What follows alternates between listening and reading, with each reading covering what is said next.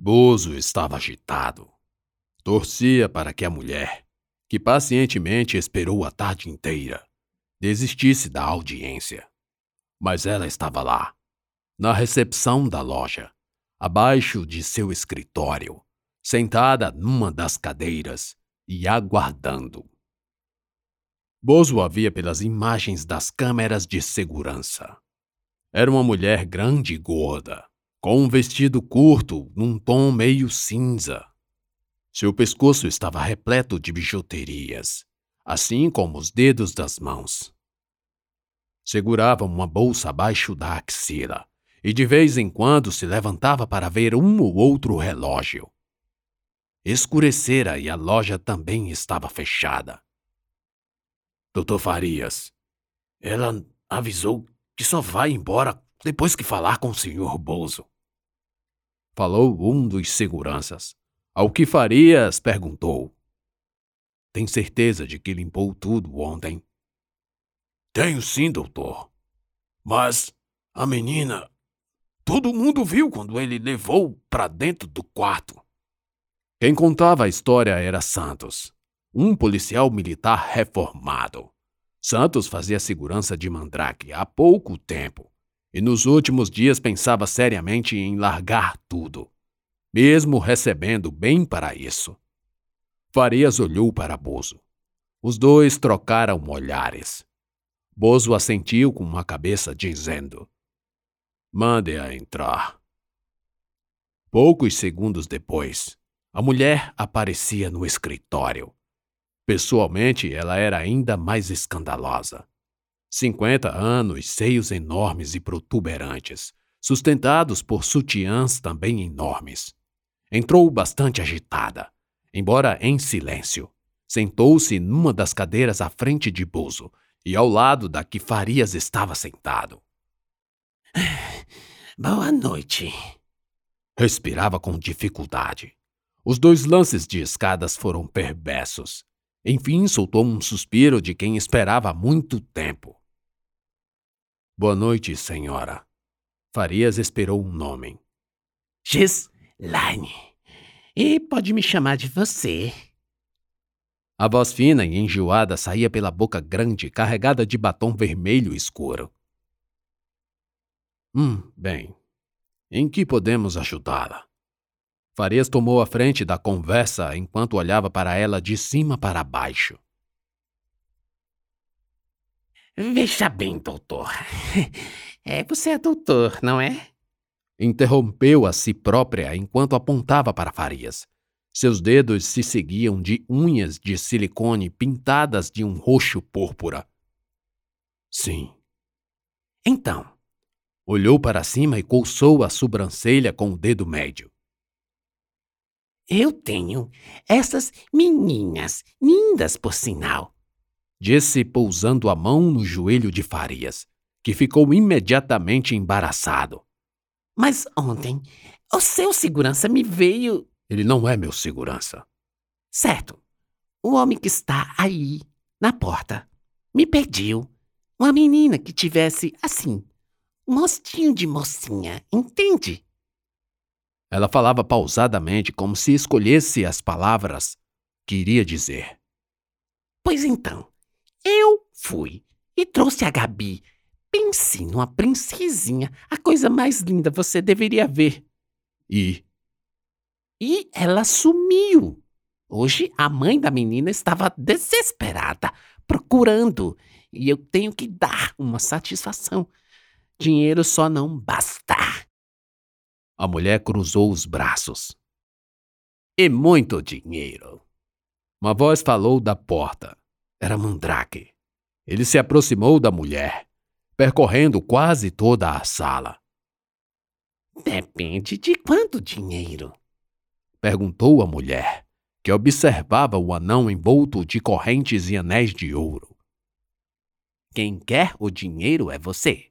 Diga quanto. Disse o anão sorrindo e deslizando a mão lentamente pelas coxas grossas cheias de varizes, gordura e celulite.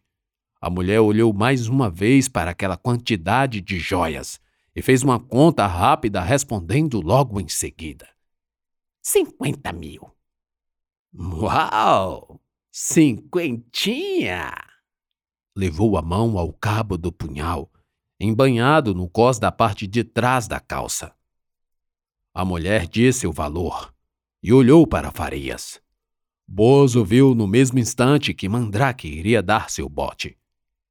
Não, aqui não. Bozo resmungou. Aqui não o quê? Perguntou a mulher.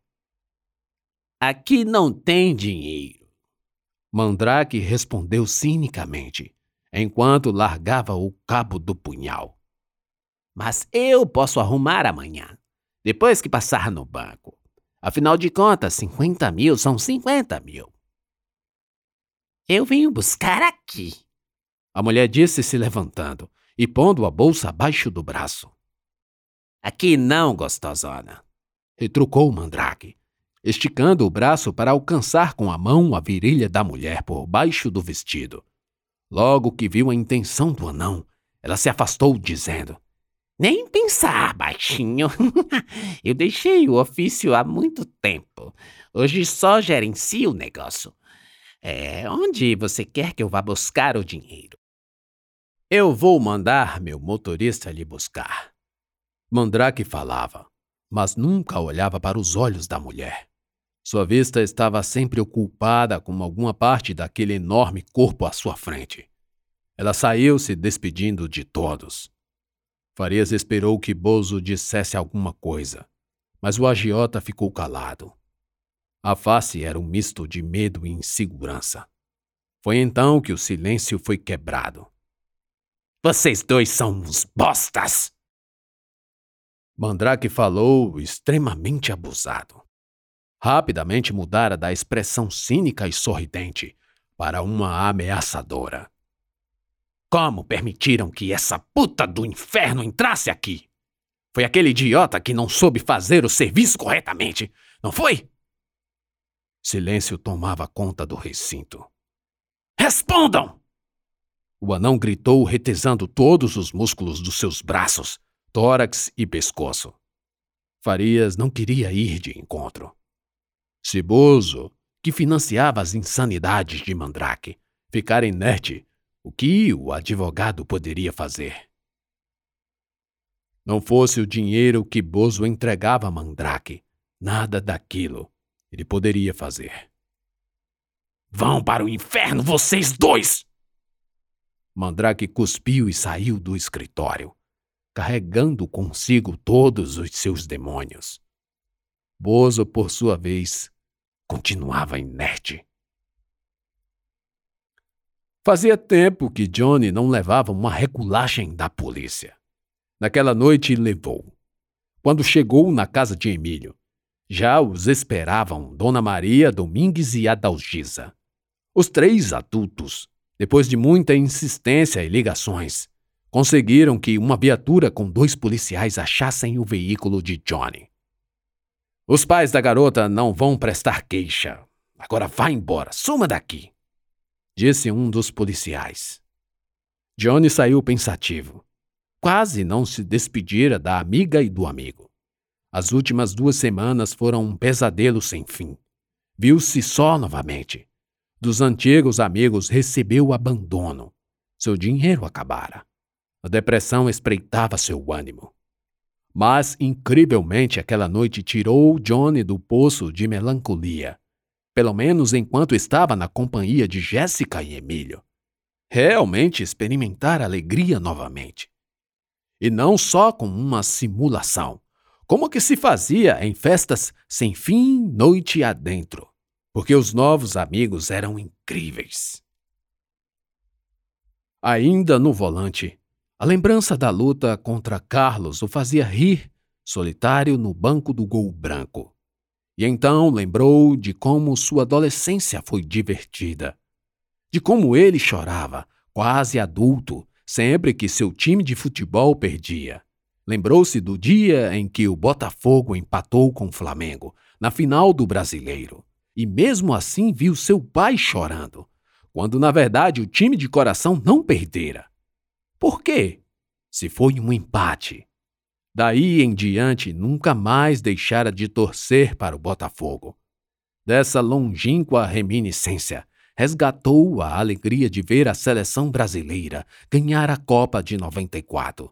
E ele e seus colegas correram pelas ruas com bicicletas, gritando e soltando fogos de artifícios.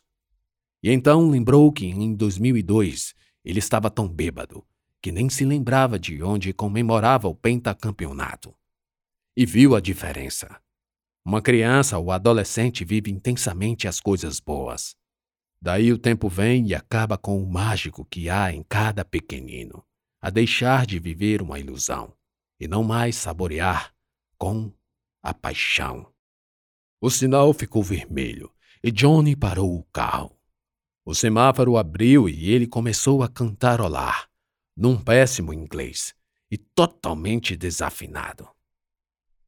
I am a man who will fight for your honor. Sabia apenas a primeira estrofe do refrão.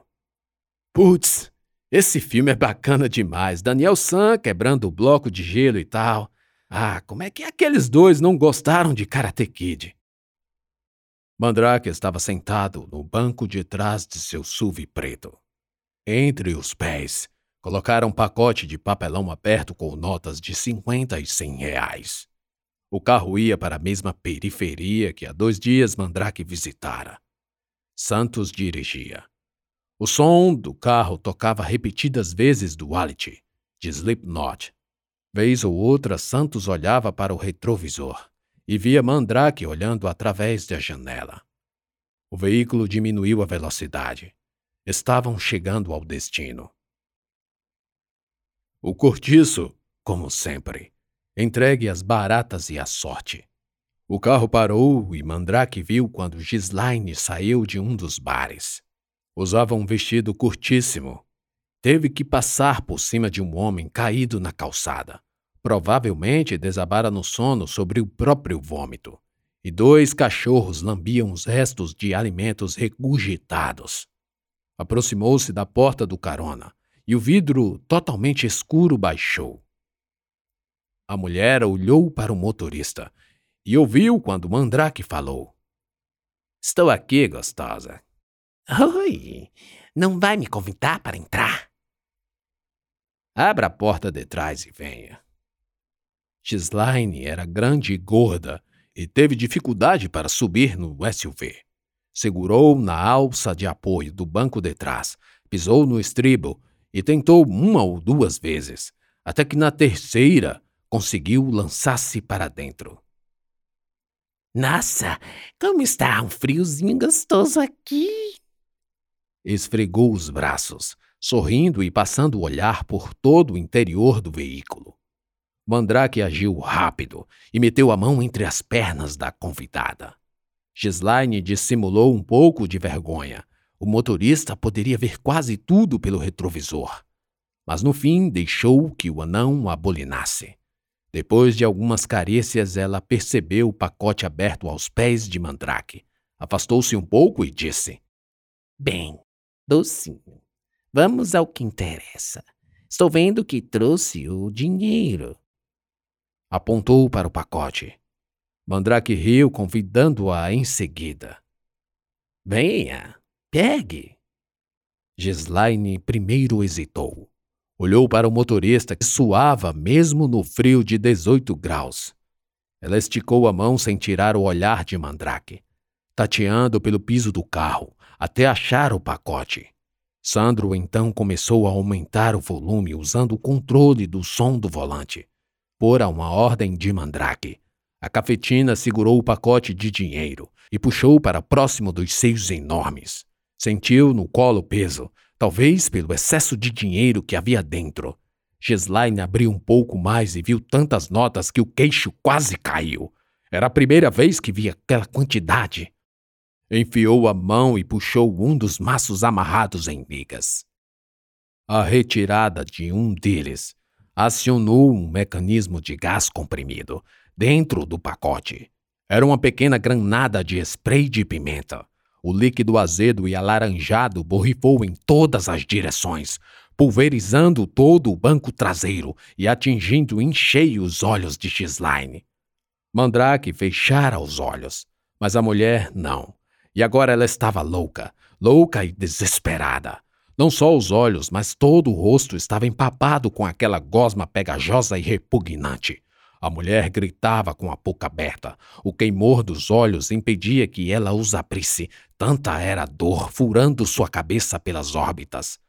Ao ver a gritaria da mulher, Santos aumentou ainda mais o volume da música do Alit e acelerou, pondo o carro em movimento. Gislaine gritava e apertava os olhos com os dedos, mas seus gritos não podiam ser ouvidos porque Todd Taylor gritava ainda mais alto o refrão da música. O motorista via tudo horrorizado, principalmente quando Mandrake abriu a boca num semiarco como se estivesse rindo. A mulher, cega de vez, tateava para achar o trinco da porta com uma das mãos enquanto a outra pressionava os olhos, fechados pela dor excruciante. Quando achou o trinco, o puxou com tanta força que as pontas dos dedos ficaram brancas, mas a porta estava travada e não se movia. Mandrake sacou a faca e a balançou na frente de Gislaine, que nada podia ver. O anão segurou o cabo da faca com força, ensaiou um ataque, simulando o local onde queria atingir, e então desferiu um golpe no rosto da mulher. Uma! gritou o anão. A ponta da faca atravessou a bochecha carnuda de Gislaine e acertou os dentes posteriores do maxilar, rasgando a gengiva e lacerando a língua. A dor foi como um procedimento dental feito sem anestesia. Gislaine sentiu primeiro uma pancada, logo em seguida a vertigem, a dor se misturando para finalmente enfraquecer seu corpo sem saber o que lhe atingira, mas, sofrendo uma sobreposição de dores, se esforçou para abrir um olho. Mesmo com o olho aberto, sua visão havia ficado torva pela irritação causada pelo líquido. Viu apenas vultos e sombras que se confundiam com o corpo do anão. Levou a mão à frente do rosto rasgado, que incrivelmente ainda não sangrava. Mandrake mudou o alvo e outra facada acertou seus seios, rasgando pele, banha e o tecido do vestido. Duas! gritou outra vez, quase sem ser ouvido pelo som a todo volume. Só depois do segundo ataque, o sangue começou a escorrer da boca de Gislaine. Mas não havia sangue na faca. Mandrake subiu em cima dela e continuou desferindo golpes em vários locais, Gislaine ainda tinha forças e tentou afastar o anão, usando as mãos. O sangue perdido começou a trazer consequências, causando o desfalecimento do corpo. Mandrake estava insaciável e, ainda de dentes trincados, continuava a desferir facadas. Após ter dado tantos golpes, sua expressão já era de cansado. Mesmo assim, ele não parava e continuava a contagem das facadas. Mais da metade do sangue daquele corpo estava espalhado pelo teto, piso e o banco do carro. Santos não ousava olhar pelo retrovisor. Mantinha as mãos no volante, estático e surdo, dirigindo a ermo. Sabia que se os seus olhos escapassem, sequer de soslaio, poderia passar mal.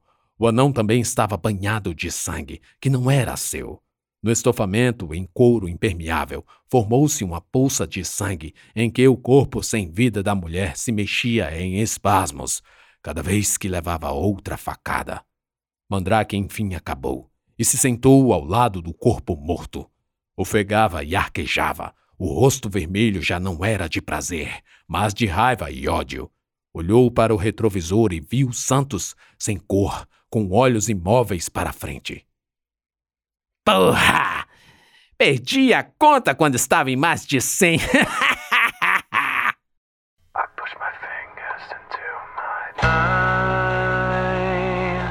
It's the only thing that slowly stops the ache. But it's made